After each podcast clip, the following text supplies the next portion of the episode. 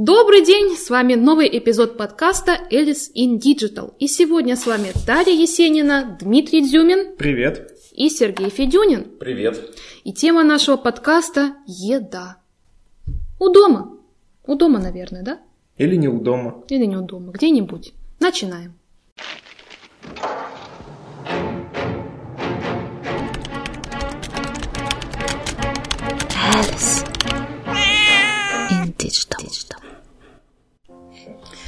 Сегодня доставка, она на самом деле очень вездесущая, но я всегда вспоминаю те времена, когда я росла на юге, и ты лежишь на пляже под этим палящим солнцем, и вокруг тебя ходят вот эти женщины и мужчины, и носят в своих сумках все самое разное съестное и кричат «Пиво, пиво, раки, раки, рыба, девочки, забираем, забираем все самое свежее». И вот ты лежишь, думаешь, да господи, как же они достали со своей едой.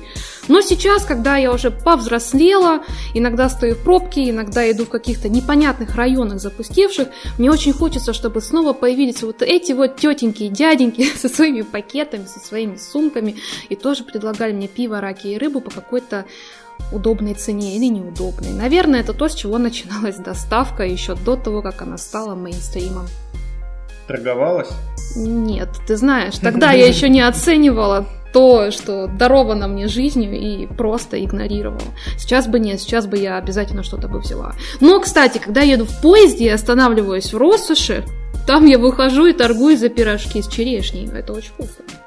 Когда ты рассказывал, я тоже вспомнил такое, такие эпизоды, когда я ездил в университет из Подмосковья в Москву на электричке. Там тоже ходили люди, и, соответственно, они там продавали газировку. И я до сих пор помню, как один человек продавал а, раки с жареной в кокосовом молоке. Но у него из ассортимента, один из элементов ассортимента был а, один пакетик 4 рубля, три пакетика 10 рублей. А, да, у них еще скидки, то есть они предлагали такое. Да. Если вы покупаете там булочку и вы возьмете еще наш балык, вот тогда я вам еще подарок семечки жареные. Да, в общем, да, эти люди, они очень изобретательно работали. Господи, а я вспомнил э, киоск у университета, О. в котором продавали не пирожки, хотя пирожки там тоже были, но в основном студенты покупали беляши. Такие mm-hmm. зажаренные в масле, их ешь, с них течет oh. этот сок. И они стоили тогда 10 рублей. И на каждой большой перемене между, по-моему, не помню какой уже парой, где-то днем где-то было в час, толпы студентов шли из университета, а я учился в Омске, в Омском государственном университете. Так вот, эти... Школа жизни, школа да, жизни. Эти толпы шли к этому киоску, стояли в очереди, и это было очень вкусно. Вот это была тоже э, вариант еды, ну, не у дома, а у университета. 10 рублей один, да? Да, да. Это 2000-е годы. Ну, кстати, хорошая цена для тех лет. И что, никто не травился ни разу? Нет, никто не травился. Офигенно. Офигенно. Качество. Проверенное временем. На самом деле, с тех пор прошло немало времени и много изменилось, особенно за последние несколько месяцев, с тех пор, как началась всем известная пандемия коронавируса. Доставки начали предлагать услуги, которые они раньше вообще не предлагали, а после них, кстати, начали предлагать свои услуги рестораны, которые находятся возле нашего дома. И кстати, давайте поговорим о том, кто сегодня предлагает еду. Ведь это же уже не только бары или рестораны, это множество других сервисов, магазинов даже, которые раньше не доставляли на дом, а сегодня можно щелкнуть пальцем и тебе принесут еду в любом размере, в любом объеме, на любом практически расстоянии. Да, это очевидный тренд, что многие продовольственные сети э, идут в доставку, э, и э, это усиливает конкуренцию. А раньше кто с кем конкурировал, например? Раньше сервисы доставки конкурировали с сервисами доставки, рестораны с ресторанами, и эти, так скажем, ниши э, пересекались друг с другом, но не сильно. А сейчас э, конкуренция выросла, и, э, получается, рестораны начали конкурировать с доставками, продовольственные сети начали конкурировать с доставками, и получается сегмент с одной стороны вырос, а с другой стороны э, он стал более... Ну, не знаю, наверное, он более разнообразным стал, потому что ты можешь выбрать любую в зависимости от того, что ты хочешь. К примеру, в магазине ты берешь продукты, еду. Если тебе, у тебя есть время приготовить, и ты заказал капусту, курицу, картошку, все, они тебе принесли, ты готовишь. Ну, а ресторан, наверное, для тех, у кого времени нет. Наверное, возможно так. Ребята, давайте все-таки обсудим, где кто заказывает. Вы, у вас поменялись предпочтения за эти пару месяцев, когда вы сидели дома? Слушай, ну пока я сидел дома, я ходил в пятерочку постоянно. Ты только в пятерочку? Э, ну да. А доставка? Вообще нет. То есть ты, не, ты доставку не берешь? Я не беру Редкий доставку. человек. Я, э, значит, каждую субботу или каждое воскресенье где-то э, с начала десятых годов езжу в большой магазин, то есть это либо лента, Такого я еще не слышала, конечно. либо лента, либо. Мгм. А после работы каждый день или через день я захожу в пятерочку. Если мне нужен какой-то специальный товар, например, сыр или вино, я захожу в специализированный магазин. Ну, это очень специально. Да, Серега, что скажешь? Да, что касается, вот если брать начало пандемии, то есть Ага. начало карантина, Так. а, да, действительно, я тоже не заказывал. Я или готовил, или заказывал, ну, привычные для себя блюда, которые я заказывал до этого. Потом уже чуть позже, там, не в апреле, а в мае, я начал заказывать просто, чтобы поддержать рестораны. Вот, Мгм. серьезно. То есть я специально заказывал в ресторанах, которые недалеко, там что-нибудь экзотичное. Не так часто, но, например, там, шашлык. Или такую еду, которую не закажешь в сервисах доставки, типа суши, роллы, супчики. Ну да, я тоже так, кстати. Но особо предпочтения не поменялись. То есть я и до этого когда-то заказывал, когда-то готовил. По-разному. Мы в офисе заказывали еду из ресторана индийского Кашмира. О, Просто, ну это очень, да, да. очень специально, очень специально. Просто по той причине, что прийти в него не, получалось все это время, а по еде соскучились. Да. Кстати, я хочу отметить, что помочь малому бизнесу это действительно тренд. То есть сейчас какой-то вот взаимопомощь пошло по городу, что ты заказываешь у ресторана, чтобы он просто выжил, чтобы просто его поддержать. И ты готов даже не доставку заказать, а прийти туда пешком, заплатить деньги, чтобы ребята как-то остались на плаву. Абсолютно, Это круто. Да. Да. И здесь я думаю, что, ну, я по себе, может быть, сужу, это не совсем правильно, но многие из- изначально не заказывали еду в ресторанах, да, почему там все, ну, сначала все начали кричать, кстати, мы к проблемам сейчас думаю, перейдем как раз скоро. Мгм. Все начали кричать с начала карантина, что э, работа не доставка, работа не доставку.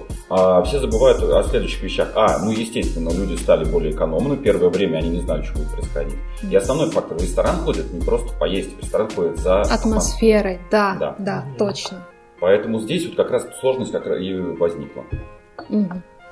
Так, ну что, давайте с вами обсудим проблемы, с которыми столкнулись э, наши, собственно, рестораны и сервисы доставки, наверное. Как-то так.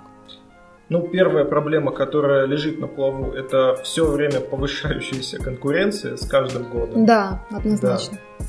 А, Вторая проблема, которую можно так обозначить, это размытая целевая аудитория, то есть э, непонятно э, условную гречу или гречку, то, что мы не только для жителей Петербурга вещаем, Это да. может заказать любой человек, получается...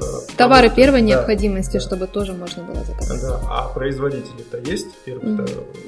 товаров первой необходимости. Мгм. Да.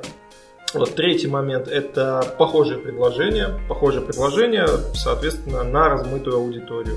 И ну, и четвертая проблема, которую можно обозначить, это она вытекает из первых трех проблем. Это то, что для того, чтобы продвинуть такой товар, нужно вложить немало денег. Согласен, да. Знаете, я еще хочу добавить, что проблема еще и в сотрудниках. Потому что Да. набрать хороших Конечно. сотрудников, это тоже людям нужно было переступить некоторым через себя, потому что они теряли работу и шли в доставку. И ты должен перестроиться на то, что ты уже там не копирайтер, а ты уже доставщик. И тебе нужно как бы к этим условиям адаптироваться. А некоторые, например, нанимали людей и теряли их, потому что понимали, что они не справляются. Это тоже проблема, найти персонал.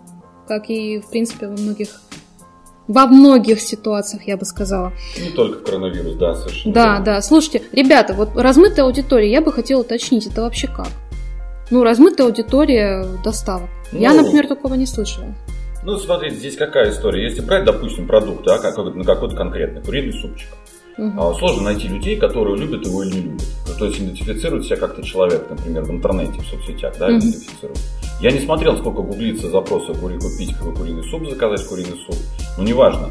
А, нужно здесь решить несколько моментов. То есть найти людей, которые хотят, которые готовы его будут есть относительно регулярно, который, допустим, в ближайшее время готовы его заказать, и это должен быть именно куриный супчик. И он один, ну, практически везде. Ну да, какие-то есть, кто-то с морковкой сделает, кто-то с картошечкой, кто-то еще как. Но, по сути, продукт один. Сколько я там не заказывал, куриный бульон, да, допустим, ну или куриный бульон, супчик, там кто-то яйцо положит, кто-то еще. Ну, да, кстати, они да. по-разному делают все. Делают по-разному, но суть от этого не сильно очень меняется. Угу. То есть для кого-то э, у меня, э, у меня вкусовые предпочтения не очень такие, ну, они достаточно размытые, угу. у них нет четких. Я могу с яйцом съесть, и с картошечкой, и с морковкой. А кто-то, да, действительно, может, он только вот в этом ресторане будет заказывать. Потому что там яйцо. Да. Но нужно такого человека как-то найти, да. чтобы он заказывал именно mm. с яйцом. Mm-hmm. Вот это и есть размытое. Мы можем взять те же самые роллы, суши и так далее, и так да. далее. Там тоже, да, выбор большой, но, соответственно, нужно найти человека, который ест там только вот эти. Поэтому у них такой ассортимент высокий. Собственно, mm. А ты что скажешь, Дима? Э, да, я, во-первых, соглашусь с Сергеем и обратный пример приведу. Это когда у, у продукта, наоборот, более-менее четкая аудитория. То есть более-менее четкая аудитория у веганских продуктов. Mm. То есть это продукты, которые не содержат мясо, предназначенное для определенной целевой mm. группы. И более-менее четкая аудитория у специальных продуктов. Ну, назовем их так. И раз уж я уже начал говорить про сыры, допустим, рынок сыров с белой плесенью но достаточно своеобразный и специфический. То есть, э, когда нужен сыр с белой плесенью? Ну, во-первых, он к вину нужен, то есть это да. определенная ситуация потребления. А, во-первых, он э, нужен на какой-то более-менее торжественный случай, ну, обычному угу. среднестатистическому пользователю. Ну, да, да, наверное, так. Да, ну, например, ты пригласил к себе на вечер кого-то, вот приготовил определенный mm-hmm. набор блюд, к которым этот сыр с белой плесенью подойдет. Mm-hmm. Да, и купил его. И, соответственно, там и конкуренция ниже, а, потому что продукт более специфический. Он, а, с одной стороны, массовый, потому что он на всех ориентирован, а с другой стороны, он не очень массовый, потому что у него меньше покупателей. Ага. Да. Если мы хотим продвигать ту или иную доставку, нам нужно понять, кому мы предлагаем нашу продукцию, да, а что мы кому предлагаем. Ну вот смотри, если мы открываем ресторан для вегетарианцев, мы понимаем, кто наша аудитория, кому мы предлагаем нашу еду. А если это более разнообразная кухня, кому мы ее предложим, как мы ее предложим? Серега. А вот здесь как раз, да, то, что я упомянул до этого, здесь и возникают сложности, потому что действительно аудитория может быть размытая. А если мы, ну здесь в зависимости от того, что именно мы рекламируем. Допустим, сервисы доставки рекламируются, когда у людей скоро там обед, да, будет, mm-hmm. заказывают к обеду, к ужину. В офисы всякие, да, да, да. да, Ситуативная история, то есть да. здесь получается. В офисы, в обеды, э, там, не знаю, посмотреть кино с пиццей угу. в пятницу вечером. Это да. То есть мы исходим от ситуации, конкретных продуктов, конкретной ситуации, как вот Дима хорошо заметил, ситуации потребления. Исходим от ситуации потребления. Второй момент, если мы берем э, офлайн, тот же самый, например, э, ну, э, про, этот, про это я еще более подробно расскажу чуть позже. А допустим, паб, да, угу. а, тоже, опять же, ситуации посещения, то есть да. это вечером часто все, это вечером в пятницу, бронирование столиков и все дела. И там как раз-таки мы говорим о том, что это, какая еда именно. И инструменты маркетинга, современного digital-маркетинга, они позволяют нам найти аудиторию, которая интересуется конкретными, вот, например, заведениями типа баров, пабов. Потому что они себя идентифицируют. Они вступают в сообщество, если это ВК, да, других пабов. Если ты Фейсбуку, нужно, то можно там какие-нибудь интересы около целевых поискать, связанные с этим. То есть мы можем это вычислить. То есть мы, получается, э, здесь цепляемся не за сами продукты, не за саму чаще. Мы ее на картинке, да, покажем, об этом еще поговорим. А мы цепляемся, наверное, за ситуации потребления именно в данных конкретных случаях больше. То есть главное в этой ситуации определить, когда человек употребляет эту еду. Да, по mm сути, да. Ну и да, да, то, что мы до этого сказали, вот Дима, это специфические. То есть здесь получается, если подводить итог, есть специфические кухни, которые любят определенное количество, определенные люди, mm да, веганы, вегетарианцы. А есть другие кухни, более разнообразные. Их уже мы под ситуацию потребления mm подтачиваем. Это такой лайфхак получается, маркетологический. Ну да, мы же маркетологи вроде. Да. Но я да. журналист, я просто да. рассуждаю, да. Но смотрите, есть еще а, производители. Uh-huh. А, например, производители хлеба, производители молока, производители яиц, э, колбасы, мясо uh-huh. и прочее. То есть этот список можно продолжать. А здесь что? Какая здесь история? Да, какая здесь история? А, то есть мы с чем здесь сталкиваемся? Мы здесь сталкиваемся с тем, что начать делать лидогенерацию, то есть способствовать увеличению продаж, например, на интернет-сайте, в интернет-магазине, это будет не очень эффективно, потому что колбаса стоит у нас сколько? Ну, да, 200, 300, 500. Ну, по разная колбаса по бывает. Колбаса, Слушай, да. есть для кота колбаса, есть такая подороже Да, чуть. есть и по 1000 рублей да. колбаса. Но в любом случае это относительно мало денег. То есть это не 10 тысяч, не 20 тысяч. А, и, соответственно, если мы начнем пытаться увеличивать продажи такому производителю mm-hmm. через каналы digital, то, скорее всего, э, мы столкнемся с тем, что количество вложенных денег в одну продажу будет больше больше в общем, себестоимости этого продукта и цены. То есть мы уходим в убыток. Да, э, да, мы уйдем в убыток. И поэтому обычно такие производители э, выстраивают свои стратегии, исходя из медийных показателей, то есть исходя из охвата. И здесь э, это сложнее, чем, например, там, настроить просто таргетированную рекламу, лидогенерацию, mm-hmm. лид-трафик на сайт, а, потому что это сложно измеримо. Э, и подобные все компании, они, э, они сложнее, они труднее в исполнении и труднее по ним измерить эффективность. Ну да, это как-то сложно. Если с ситуативными вещами мы понимаем, как представить и кому, то здесь как-то действительно да. более трудоемкая работа да, получается. Более трудоемкая и при этом еще и более креативная работа. Угу. Потому что, вот ты, например, знаешь слоган «Доверяй родному хлебу»? Нет, я не знаю на самом деле. Я Мне стыдно признаться, но я не знаю. Так, ну а что это? Кто это? Доверяй родному Это производитель, производитель хлеба, и это довольно известный слоган в среде креативщиков. Угу. И вот если вы заметите, э, есть в среде, я бы сказал, может быть, автолюбители. Потому что я каждый день вижу эту машину «Доверяй родному хлебу», и я запомнил слоган.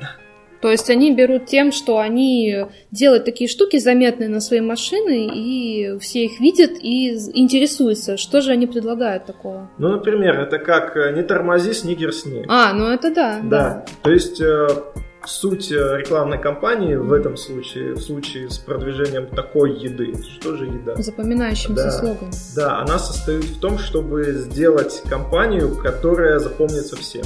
Ага. Да, не Хайпануть, короче. Хайпануть, Хайпануть да. немножечко. Тоже, да. тоже неплохо, тоже история. Да, и э, добиться максимальной дистрибьюции угу. этого слогана или образа. Объясни по-русски, дистрибьюция это что? Распространение. О, отлично. Например, да, я тоже да. вспомнил, естественно, сразу. Мамбу фрутис любим мы все. И О, Сережа, и Сережа да, тоже, да, да, да. И вот сколько в детстве это говорили, потому что если ну, много у кого Сергей достаточно распространенный. Да. И много у кого есть друзья Сергея. И, естественно, они их троллили таким образом. Вот, и таким образом это шло распространение. Но я вам скажу, что в 90-х вообще реклама была очень на высоком уровне, это было высокое качество. Я согласен. А, тот же Бекмамбетов снимал потрясающие рекламные ролики, которые до сих пор помнишь, это там «Белый орел», тот же самый, если mm-hmm. не ошибаюсь. Это было круто, это Банки было классно. Да, да, да, вообще. Ну, если там Дом Селинга, МММ и все остальное, и действительно они продумывали не только видеоряд, но и вот эти слоганы, которые помнят уже сколько поколений уже выросло, и все вот это помнят, и Сережа тоже, мне кажется, и те, кто младше нас с вами, они прекрасно это знают. Давайте поговорим все-таки о том, что нам делать без Бекмамбетова и каких-либо других режиссеров. Как мы будем продвигать наш продукт своими силами и умом. Давайте начнем с визуальной части. И я представляю нашего сегодняшнего гостя. Это Никита Ковалев, фуд-фотограф. А, он снимает фуд-контент для заведений и фуд-брендов. А Никита расскажет нам о том, как, собственно, а, обстоит дело с технической частью. Всем привет, меня зовут Никита, и сегодня мы поговорим о некоторых базовых моментах, э, все, что касается фотосъемки. А, попробую вам донести многие сложные вещи простым языком. Несмотря на то, что у нас аудиоформат, и мы будем говорить о визуальных искусствах, э, постарайтесь напрячь немного свое воображение, но я постараюсь максимально все объяснить. Э, и начнем мы, наверное, пожалуй, с основ композиции. Самые простые вещи, которые по этой теме э, встречаются в первую очередь, это разного рода правила третей, золотые сечения и вот это все. Но на самом деле важно помнить про... Ну, это все касается одной вещи – баланса. Как правило, для большинства задач композицию стараются делать сбалансированной. И когда мы говорим о балансе в композиции, э, мы подразумеваем, что э, все объекты, все объекты композиции, все, все объекты сцены находятся в балансе друг с другом. Как определить, находятся ли они в балансе? Тут нужно обратиться к такому понятию, как визуальный вес. Звучать это понятие может, конечно, немного страшновато, но на самом деле это очень простая вещь. Объясню на примере. Э, представьте, что у вас однородный светлый фон, ну, условно белый фон, например. А, и вы на этот фон помещаете достаточно большой, то есть он занимает большую часть кадра, объект, и при этом он э, очень темный, то есть он очень контрастный к нашему фону. При такой ситуации мы можем говорить, что объект имеет большой визуальный вес. Он большой, ну, геометрический э, объект большой, и он очень контрастный к фону. Это и определяет его, э, скажем так, тяжесть. Да? Э, соответственно, если мы будем уменьшать объект, он будет становиться легче. Меньше значит легче. Если мы будем его э, делать светлее, то есть он станет менее контрастным к фону, он также будет становиться легче. То есть менее контрастный это значит более легкий. Более контрастный, более тяжелый. Вот. И про размер еще раз, что чем больше размер, тем больше вес. Соответственно, э, если наш объект большой, контрастный, находится в центре кадра, мы, ну, условно в центре, мы можем говорить, что композиция сбалансирована. Если мы начинаем смещать наш объект, там вниз, вправо, влево, вверх, это приводит к тому, что композиция становится разбалансированной. То есть принцип здесь э, примерно как на в детских качелях, когда вот э, на противоположных концах сидят дети и друг друга перевешивают. Вот здесь то же самое, только если на качелях у нас э, направление вперед-назад, то на фотографии добавляется еще и вправо-влево. Это же у нас э, двумерная плоскость. Э, соответственно, чем больше у нас объектов, тем э, более внимательным нужно быть, э, перемещая объекты внутри кадра вправо, влево, вверх-вниз и следить за их визуальной массой, за тем, как их массы соотносятся друг с другом и так далее. Соответственно, чтобы со всем этим делом практиковаться и разбираться, не стоит сразу пытаться там 10 тарелок в кадре расставить. Достаточно начинать с, например, тарелки и напитка какого-либо, ну, в общем, с максимально простых объектов, да, и пытаться расположить их в кадре так, чтобы, чтобы все выглядело сбалансированно, чтобы самое главное, чтобы не обрезался главный объект, если это, например, блюдо какое-то. Плюс мы его можем дополнять э, как э, по композиции, ну, то есть с точки зрения вот визуальных масс и так далее, так и по смыслу, чтобы какая-то история складывалась. И чтобы еще раз резюмировать все, что я сказал по композиции, это важность баланса и соотношение э, различных объектов э, с разным визуальным весом в кадре. Вот, следить за балансом. И если у вас изображение дальше будет как-либо дизайниться, то думать о том, э, каким образом графический дизайн интегрируется в ваше изображение, будет ли для него свободное место и как он повлияет на итоговую композицию. Э, вообще, конечно, что касается графического дизайна, там съемок для меню, либо какой-то полиграфии, рекламы, э, тут, как правило, я за то, чтобы заранее был готов макет, и по уже имеющемуся макету мы э, работали над изображением. То есть, ну, чтобы заранее сразу понимать наиболее точно, как изображение встанет в макет. Ну и от композиции сразу перейдем э, к свету, что, мне кажется, даже более основополагающая вещь э, в фотографии, ну, поскольку э, фотография это буквально рисование светом.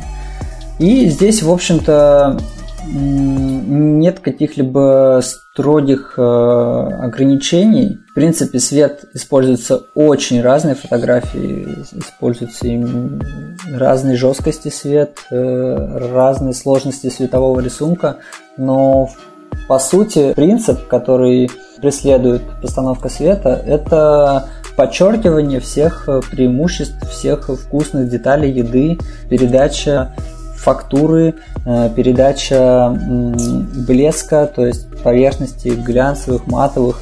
Все это, в принципе, важно. И светом мы стараемся подчеркнуть все достоинства ну, не только блюда, да, но если мы снимаем что-то кроме блюда, то есть всей нашей сцены. Соответственно, если вы совсем новичок, э, если вы ни разу не работали с искусственным светом, э, это, в принципе, ничего страшного в этом нет. Все, в общем-то, начинают с того, что снимают со светом от окна. И что это значит? Это значит, что мы берем нашу сцену, либо если это просто тарелка, никакая не композиция, берем просто нашу тарелку, размещаем ее где-либо рядом с окном, а, где-либо я имею в виду, в зависимости от того, какой у вас фон, вы можете снимать на разных фонах, это может быть там стол, либо какая-то цветная бумага, если мы говорим о свежих тенденциях. Но, в общем-то, всегда это начинается со съемки э, со светом от окна, и э, здесь экспериментируйте. Опять же, я говорю, что никаких строгих правил здесь нет. То есть э, нет такого, что, допустим, свет со строго определенной стороны только ставится э, строго определенного размера, там, источник и так далее. Нет, э, это все, ну, такого нет просто. Поэтому что вы делаете, какой ваш план действий, если вы планируете начать снимать? Э, вы ставите тарелку у окна и э, пробуете снимать с разных сторон, то есть э, так, чтобы у вас свет был сбоку от тарелки, сзади, либо как-то с полубоку, с полу сзади. Просто изменяйте ракурс, ну, стройте ракурс так, чтобы свет был с разных сторон. Смотрите на изображение, анализируйте, как свет подчеркивает все детали не слишком ли много бликов, не слишком ли э, глубокие тени и так далее. Если, если же вы имеете какой-то опыт съемки, да, если вы снимались с искусственным цветом, в основном все начинают снимать с мягким светом, поскольку он прощает э, прощает большинство ошибок. Можно попробовать усложнить себе задачу, можно попробовать э, снимать с жестким светом. Сейчас это вполне в тренде. Единственное, что жесткий свет не для всех, э, скажем так, задач подходит. Но в целом много чего с ним можно снимать. В общем-то, все трендовое, что сейчас есть, э, это, в принципе, и азиатская, и перуанская кухня. Все, да даже я я думаю, хинкали можно снять вполне с жестким светом красиво. Все зависит от того, как его поставить и с каким фоном снимать. Ну, с жестким светом э, тоже э, здесь, как и с мягким светом, нет никаких жестких правил, как его использовать. Но э, с ним э, гораздо легче, например, пересветить э, картинку. Жесткий свет дает более контрастные тени, и это нужно грамотно использовать. Э, либо вы будете использовать это как достоинство, эти глубокие тени, либо вы будете каким-то образом пытаться их сбалансировать, и ну, это будет чуть сложнее, чем с мягким светом. Пробуйте, что касается использования нескольких источников, каких-то сложных световых схем, разумеется, все это можно делать. Все зависит от того, какую картинку вы в итоге хотите получить, от того, насколько сложную задачу вы себе ставите. Э, но, в общем-то, специально, знаете, усложнять себе жизнь и пытаться придумать какие-то сложные световые схемы не нужно. Если даже вы только начинаете свой какой-то путь в фотографии, Помните, что всегда самое простое, самое простое решение, оно лучше всего работает. Специально, знаете, усложнять ради того, чтобы усложнять, наверное, не стоит еще раз резюмируем то, что мы проговорили по свету. Если вы совсем вот только начинаете и ни разу еще не работали с искусственным светом, работайте с естественным, снимайте со светом от окна, пытайтесь найти то положение сбоку, сзади, свет от объекта, при котором э, наиболее хорошим вариантом будут подчеркиваться все достоинства блюда. Ищите ракурс, э, меняйте положение источника так, чтобы результат вас устраивал. Все-таки фуд-контент это такая сложная многоходовочка, Дима. Мне кажется, что именно так. Да, именно так, потому что фуд-съемка это самая дорогая съемка по сравнению там, с той же предметной съемкой, портретной, семейной, детской и, mm-hmm. прочими. А, да, и э, очень многое зависит от стратегии продвижения еды, от стратегии продвижения фуд-продукта. Потому что тут может быть два варианта развития. То есть, э, либо мы ориентируемся на то, что продукт у нас яркий, уникальный, оригинальный, и показываем это через визуал, передаем mm-hmm. это, то есть делаем ну, хайп-продукт. А, либо мы ориентируемся в большей степени на пользу. Например, если у нас сервис доставки из магазинов, то у нас, например, та же самая цена, как в магазине, но вам никуда не нужно идти, не нужно тащить тяжелые сумки. Да, это, кстати, очень важно, потому что женщины, мне кажется, не все любят таскать пакеты, и проще, если тебе их кто-то принесет. Я лично не люблю таскать пакеты, поэтому для меня это очень удобная история. Конечно. Что делать с одиночными заведениями, мы прекрасно знаем, но с большими брендами и сетевыми заведениями у нас всегда, конечно, возникает какая-то проблема. Дима, что нам делать с большими заведениями? Да, это вопрос, э, так скажем, в большей степени даже дискуссионный. Э, ну, я расскажу про наш опыт, что мы делаем Давай. в этих случаях. А что касается крупных э, федеральных брендов, то здесь мы всегда предлагаем креативное решение, то есть креативные охватные кампании, которые, как правило, направлены на повышение узнаваемости бренда, на повышение его узнавания среди людей. Вот просто человек идет по улице, там встретил рекламу и скажет, о, это я знаю, или зашел в пятерочку, увидел, о, это я уже видел рекламу этого продукта. Вот такого узнавания. И установление более ярких коммуникаций а, клиентов потенциальных с брендом. То есть через необычные визуальные кампании, через игры, квесты, чат-боты и прочее. А при этом механики могут быть самые разные, и они зависят уже от целевых аудиторий. Если мы ориентируемся на молодежь, то скорее это будут компании с привлечением э, блогеров, э, с использованием трендов, моды, популярной культуры. А если же продукт имеет некое историческое или культурное измерение, например, пиво Жигулевское, э, духи Красная Москва. О, да-да-да, это наша тема. Да, печенье Вагон Вилс, э, Великолукский мясокомбинат, э, чипсы Московский картофель. То есть все... Нам не платили, если что. Нам не платили. Да. Да, нам, нам эти бренды не платили. То есть, если мы имеем в виду бренды, которые уже давно на рынке и, опять же, у них размытая целевая аудитория, то здесь мы ориентируемся на работу с культурным кодом. То есть предлагаем компании, которые э, укоренены в культуре, в бессознательном нации э, и стараемся ну, делать как условный Бекмамбетов. Наверное, с ними проще работать, потому что у них есть история, историю можно обыгрывать на самом деле, как-то так. Да, в этом плане с ними проще, но у них есть и стойкая сложившаяся репутация. Угу в отличие от новых брендов, где язык бренда и его коммуникацию ты фактически формируешь здесь и сейчас. Mm-hmm. Поэтому в этом смысле э, запустить э, какой-то вирусный ролик э, условного энергетика может быть проще, чем работать с тем же Вагон Вилсом или московским картофелем.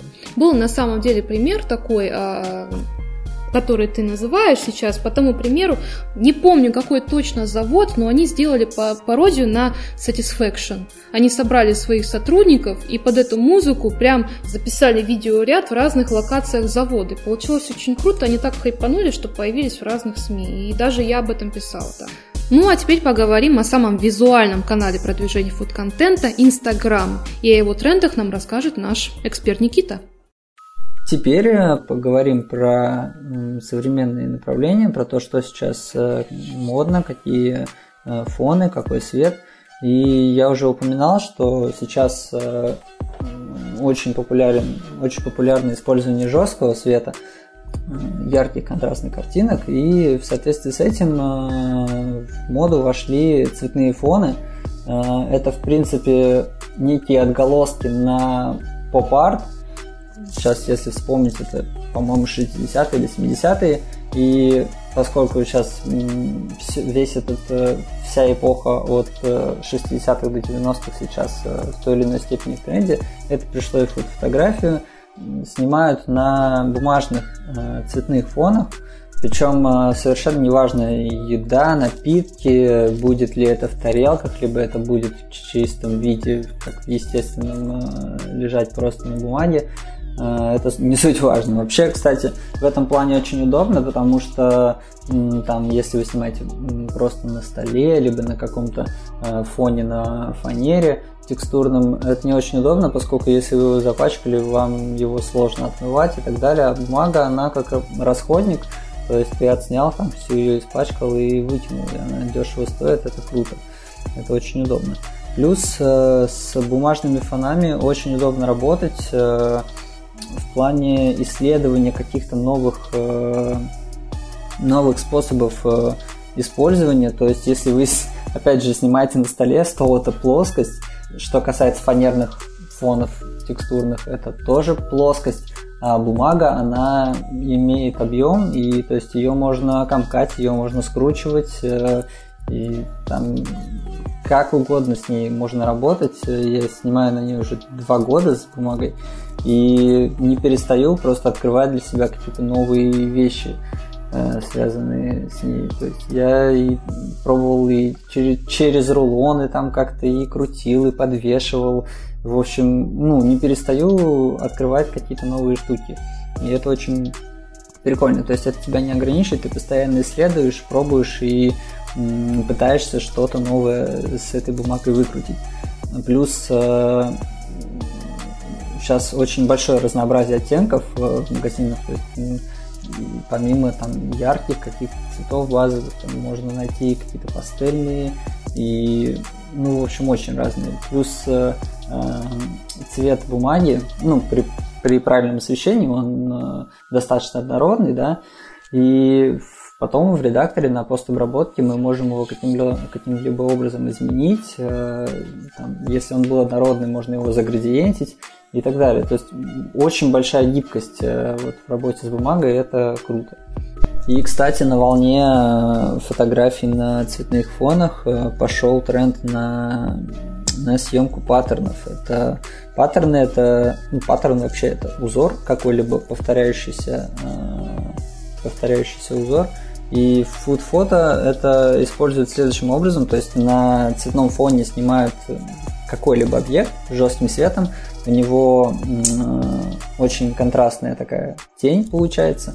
И потом этот э, объект вырезают и на обработке по сетке э, один и тот же объект копируют и вставляют. Получается такое множество одинаковых объектов на фоне. Ну, в общем, вы можете загуглить Food Photo Pattern.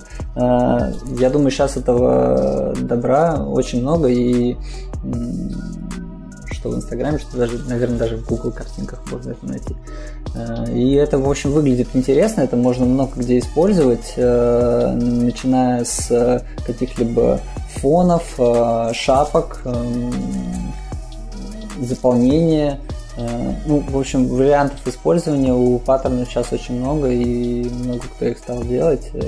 Многие даже записывают отдельно курсы по тому, как снимать паттерны. Ну, в общем, да. Э, это дело сейчас прям на волне, на волне. Последние где-то полгода.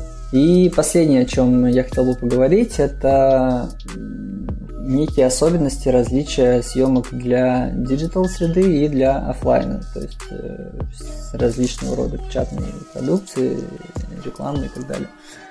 Э, и тут, конечно, с точки зрения освещения, там, либо оборудования, каких-либо супер отличий нет – Э, другое дело, что важно помнить о своей задаче, о том, э, ну, в каком виде ваше изображение будет использоваться. Соответственно, если это что-то простое типа соцсетей, э, скорее всего, у вас будет использоваться low-res изображение, то есть это Full HD или около того. Э, ну и тут, конечно, с точки зрения, наверное, оборудования на съемке каких-либо больших отличий не будет. То есть на, на, на, на одно и то же железо можно снять вполне картинки и для диджитала, и для офлайна. Но с другой стороны, с точки зрения постпродакшена, обработки, тут могут быть различия весьма существенные. Надо Просто понимать, как, какие у вас задачи, как у вас будет использоваться изображение, будет ли это картинка в низком разрешении там, в ленту Инстаграм, либо в сторис, либо это будет какое-то ну, большое изображение полноформатное с камеры, и пойдет оно в печать на, на большой формат. Это один момент. Второй момент, что если мы сталкиваемся с какой-то печатью, то здесь важно помнить про цветовые пространства. Если вы параллельно занимаетесь и дизайном какой-то версткой, то э, помните, что ну, важно в типографии перед печатью уточнять, какие у них требования к изображениям. Они всегда это обычно с радостью сообщают. Э, то есть, ну, со, со стороны типографии тоже э, им им выгоднее им важнее, если вы в правильном формате все им принесете, и они с первого раза все вам хорошо напечатают. Вот, поэтому э, не бойтесь обращаться в типографию, узнавать, какие у них требования, и, соответственно, приводить э, ваши макеты и изображения в соответствии с требованиями типографии. А, что касается диджитала, особенно сайтов, э, важно тут помнить, что Э, чем меньше изображение у нас занимает место, чем оно меньше весит, тем оно быстрее грузится. Вот. Никто не любит, когда сайт долго грузится, когда картинки приходится ждать э, вечность. Э, ну и с другой стороны, чем больше вы изображение сжимаете, тем оно сильнее теряет в качестве. Вот. И здесь нужно отталкиваться опять же от ваших задач, где будет э, та граница, где будет тот баланс между э, скоростью загрузки и сниженным качеством изображения, решать вам. Тут нужно экспериментировать. Э, Все зависит не только от технических требований изображения, но и от мощности ваших серверов, насколько все быстро грузится и так далее. Для соцсетей это, как правило, Full HD, то есть 1920 точек на 1080 Эм, размер э, при таком изображении, ну, размер файла примерно там 1-2 мегабайта, то есть это не очень много. Э, будет ли это достаточно для сайта, либо вы захотите больше сжимать, либо вы захотите больше разрешения, тут все зависит от задачи. Э, опять же, если вы рестораны, если вы, если у вас просто идет, например, каталожная съемка да, всего меню на сайт, то это может быть там одно изображение, один формат. С другой стороны, если вы э, производитель какой-либо продукции на продаже, да, съедобной, то это будет, наверное, съемка и в упаковке, и без упаковки. И, как правило, в интернет-магазинах эти изображения, они могут быть э, увеличены, то есть ну, покупатель, когда просматривает, он видит не только целиком, может еще призумить, там что-то крупные детали посмотреть. И тут уже будет э, большое изображение, то есть ну, чуть ли не как на печать. Вот, соответственно, мы опять приходим к тому, что нужно отталкиваться от задачи и смотреть, какой результат вам нужно получить. Соответственно, из-за всех этих особенностей очень важно заранее перед съемкой понимать, э, как будет использоваться изображение и в какие, э, в какие источники оно э, будет попадать. Поэтому тут очень важно держать коммуникацию хорошую между заказчиком, фотографом, дизайнером, ну и всеми, в общем-то, элементами рабочей группы, скажем так, да, Э, которая будет заниматься производством контента. Э, доносите до заказчики, пожалуйста, доносите до фотографов э, максимально подробную всю информацию, как вы планируете использовать изображение, в каких форматах, там, консультируйтесь, не стесняйтесь. Чем подробнее будет налажена связь между вами и фотографом, тем более вероятно получение желанного результата подведем итог э, всего, что мы с вами сегодня обсудили. Что касается композиции, важно помнить про баланс. Эм, со светом нужно не бояться экспериментировать и пробовать э, различные способы его постановки и следить за тем, чтобы мы подчеркивали достоинства наших э, блюд. Что касается фуд-трендов, это цветные фоны, жесткий свет и паттерны. И эм, при подготовке изображений для офлайн и э, важно четко понимать э, задачи, которые вы хотите получить от э, изображения, и в соответствии с этим использовать необходимый э, для этого формат. Как для диджитала, так и для печати, не боясь при этом взаимодействовать э, плотно и крепко с типографиями, узнавать у них э, их технические требования к изображениям. Ну что мы можем сказать по итогам? Продвижение еды такое же кропотливое, как ее приготовление. Первым делом мы создаем стратегию.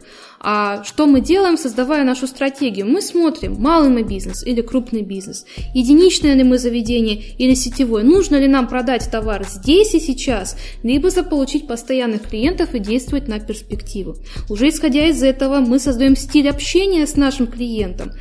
И только тогда делаем наш контент. А уже имея на руках контент, мы запускаем его продвижение. Но самое главное – это смотреть на результативность продвижения и работать над ошибками. С вами был подкаст Alice in Digital, и в следующий раз мы с вами поговорим на очень горячую тему. Мы с вами побеседуем об инфобизнесе и инфо-цыганстве. А с вами были Дарья Есенина, Дмитрий Дзюмин. Пока. И Сережа тоже. Пока-пока.